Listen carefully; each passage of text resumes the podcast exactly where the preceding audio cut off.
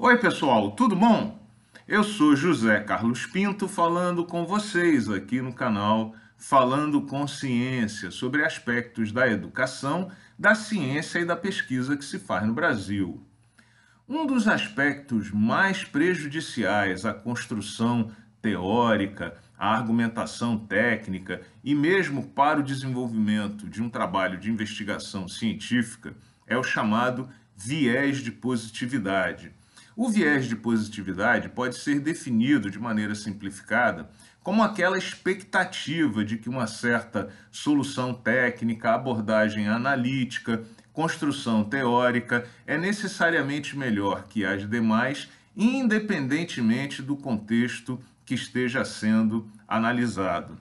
Por exemplo, a ideia de que um evento ou produto natural é necessariamente bom e faz bem para o ser humano e a sociedade é apenas um viés de positividade, muitas vezes equivocado. Veja que a cicuta é natural, mas mata.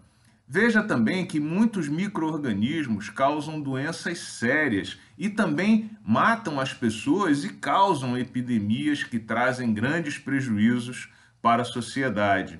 Da mesma forma, um evento como as enchentes no final do ano na Bahia, em Minas Gerais, ou a explosão do vulcão em Tonga, são naturais, mas trazem grandes prejuízos para a sociedade, sofrimento e morte.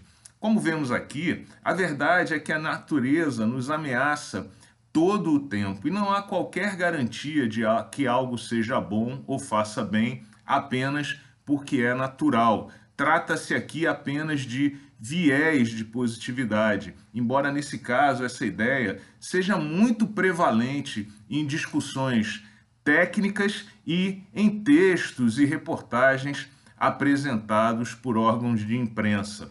O viés de positividade, ele é usualmente sustentado por várias razões, como por exemplo, interesses políticos e econômicos, como no caso do famoso bordão da Globo, agro é tech, agro é pop, agro é tudo quando agro não é tudo, como já discutido aqui em vídeo anterior do canal.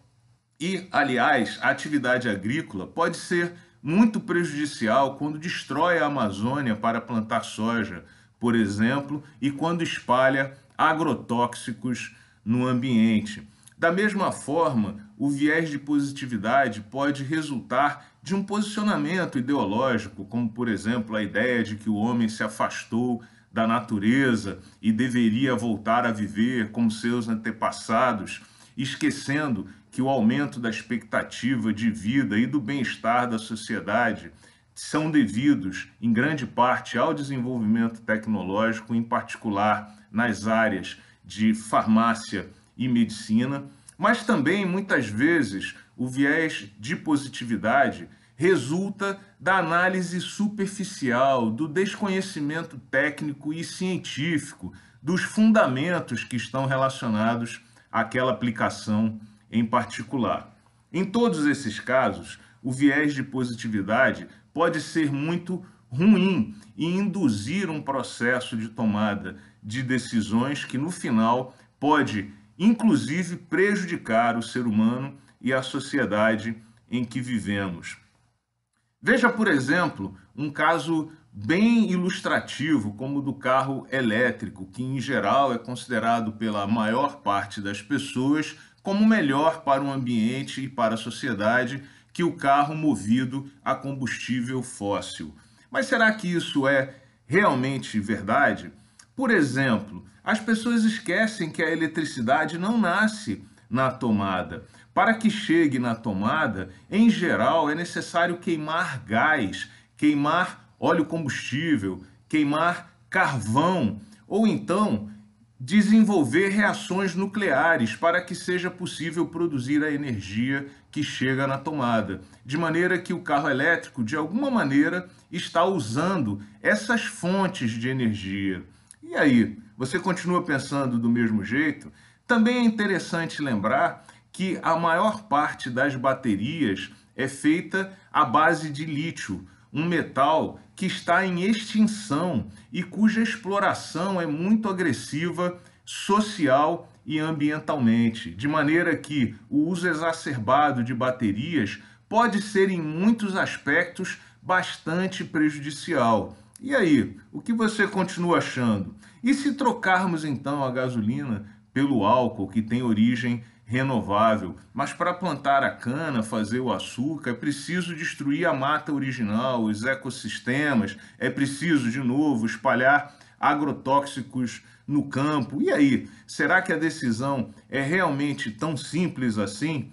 Pois bem, o meu objetivo aqui não é tomar partido de uma tecnologia ou outra, mas simplesmente mostrar que o viés de positividade não resiste a algumas perguntas bem feitas, bem colocadas e que de fato precisam ser analisadas e respondidas antes que um parecer seja apresentado à sociedade ou à comunidade científica. Por isso, fique aqui, fica aqui o meu conselho. Não se deixe transformar em refém do viés da positividade. Analise sempre o contexto da aplicação que você está desenvolvendo e compare sempre a alternativa que você está estudando a outras, porque, independentemente do seu posicionamento político, econômico, ideológico, pode ser que outras alternativas se mostrem mais adequadas do que aquela que você está investigando nesse momento. E isso não é necessariamente ruim, porque mostra que a tecnologia, o problema que você está avaliando, precisa ser melhorado para ser competitivo e poder, de fato, eventualmente um dia substituir uma outra alternativa. Avalie esse ponto. Um grande abraço e até o próximo vídeo.